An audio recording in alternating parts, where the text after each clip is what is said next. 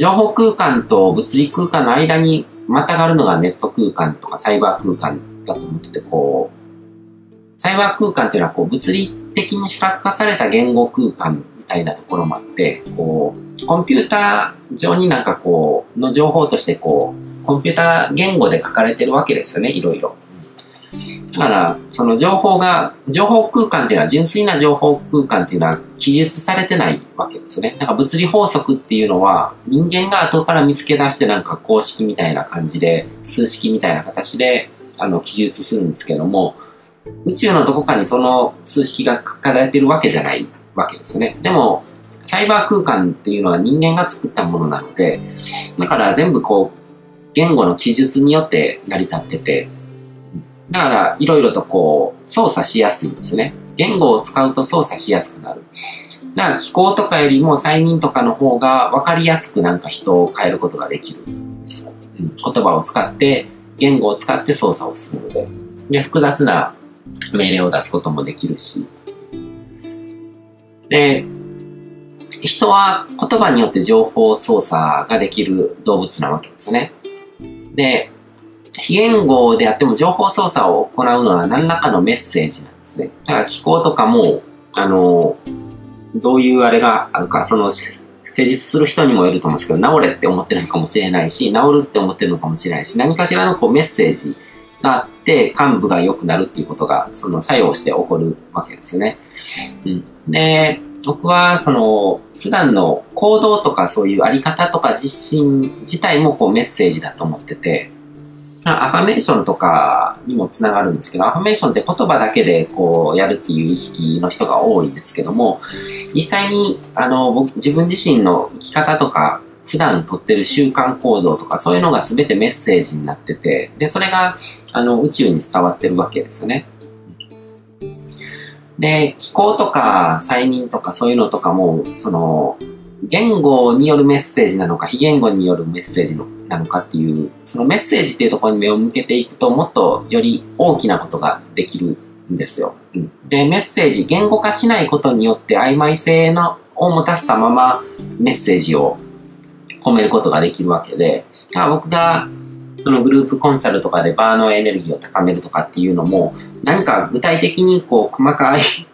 命令としてのなんかこう、操作をしてるわけじゃなくて、なんとなくこの場のエネルギーを高めるとか、みんなのこう、緊張といたりとか、こう、表情を変えるような、そういう空気を作り出すみたいな感じの、こう、非言語メッセージを生み出してるわけですよね。うん、で、抽象度だと思うんですよ。その、実際に言語化されて文章化されたものっていうのは結構抽象度が下がって、こう、具体的な命令になってくるわけですよね。でもそれが、こう、あの、体を治すとかそういう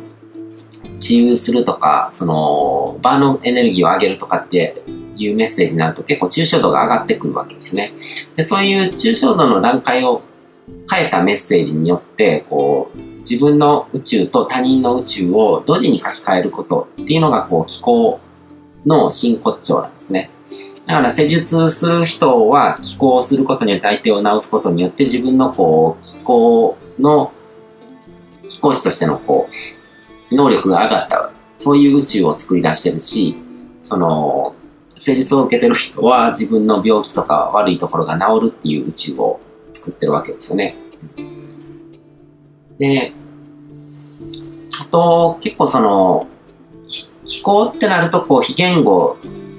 中心になってくるんですけども、言霊とか、こう言葉を使ってそこにも気を込めるっていうのもすごく大事な、あの、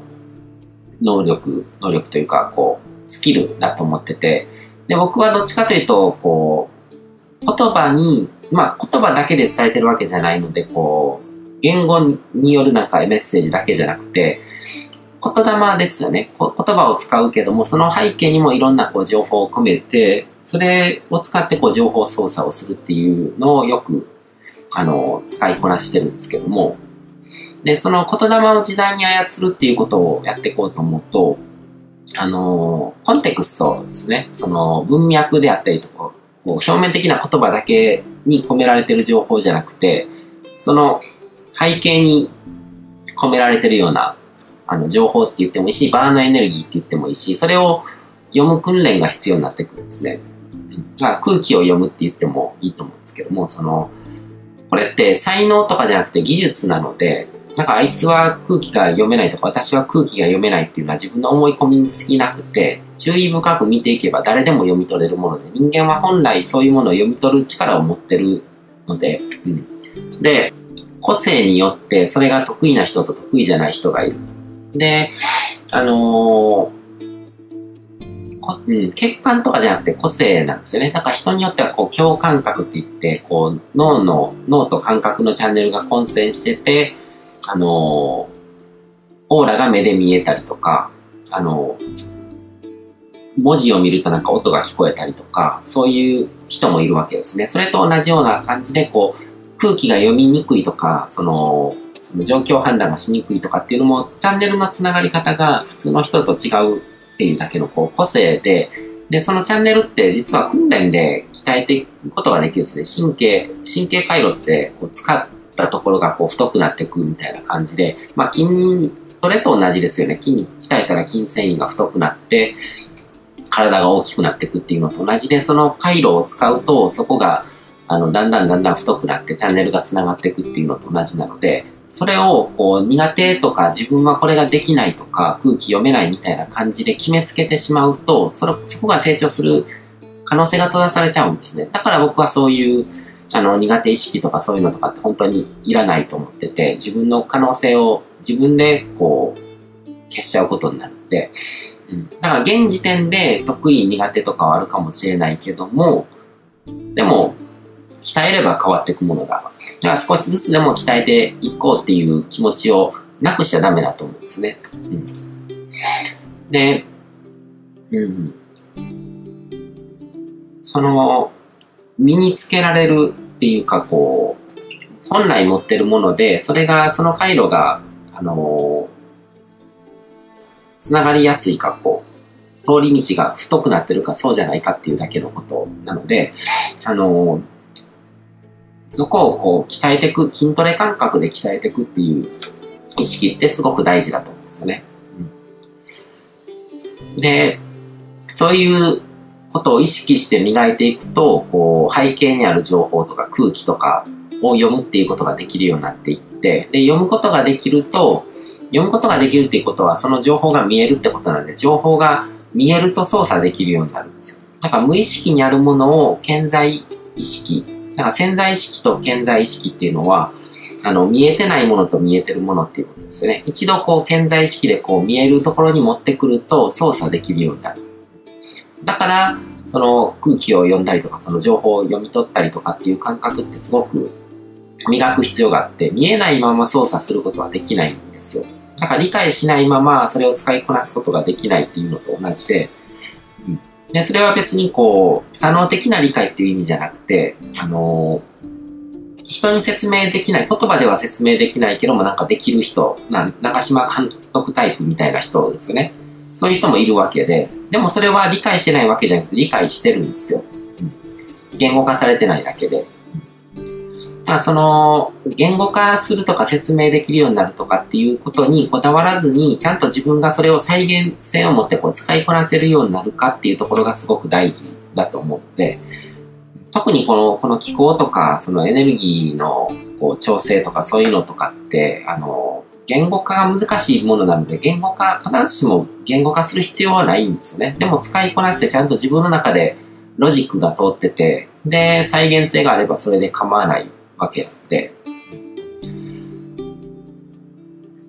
で、まあ、あの、表面的な言葉にとらわれず、こう、注意深く見るとか、こう、観察力でしかないんですよね。で、結局それはなんか物事に集中する力とか、うん、真剣に見るとかっていうだけのことなので、うん、で、どんな人でも何かしらどこかにこう集中力っていうのは発揮できるわけで、その集中力のコントロールっていうのはすごく脳を鍛えてるっていうことになるので、瞑想のとこでも話したんですけども、瞑想っていうのは結局その集中力をコントロールするために脳を鍛えるために行うことっていう話をしたと思うんですけども、で、そうすることによっって表面的には見えてないけども、なんかその背景に潜む情報とか空気とか、その場のエネルギーとかっていうものを読めるようになっていくと。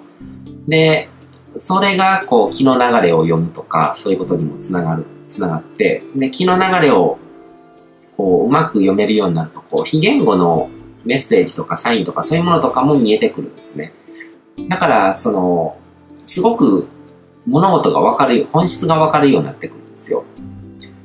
で、気の流れが読めるようになると、こう、場のエネルギーの支配っていうのができるようになってくるんですね。だから、この場にどういうエネルギーが流れてるのか、気が流れてるのかっていうのがわかるから、だからなんかこう空気が悪くなってるなと思ったら、じゃあそれと反対側に向くような行動をとってみたりとか、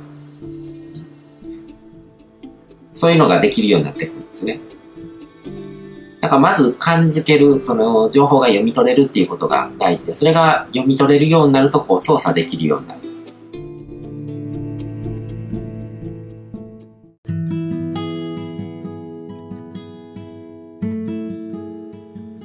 今回も最後まで聞いていただいてどうもありがとうございます。チャンネルの説明ページの方に僕が提供している悟り式コーチングの最初の2ヶ月分を無料で受講できる案内があります。ゴール設定とアファメーションについて詳しく解説してるんですけども、僕自身もこれらのことを本格的に取り組み始めて、で、それで大きく人生を変えたという経験があるので、あの、まだ受講したことがない方であったりとか、このタイミングでピンとくる方はぜひ登録して体験してみてください。また、僕がどんな人間なのかを簡単に知ってもらえる2分ほどで読める会員プロフィールのリンクも貼ってます。僕自身がインターネットを通じた出会いによって自分の人生を大きく変えたので、この出会いがあなたの人生を変える良いものになることを願ってます。では、また次の放送でお会いしましょう。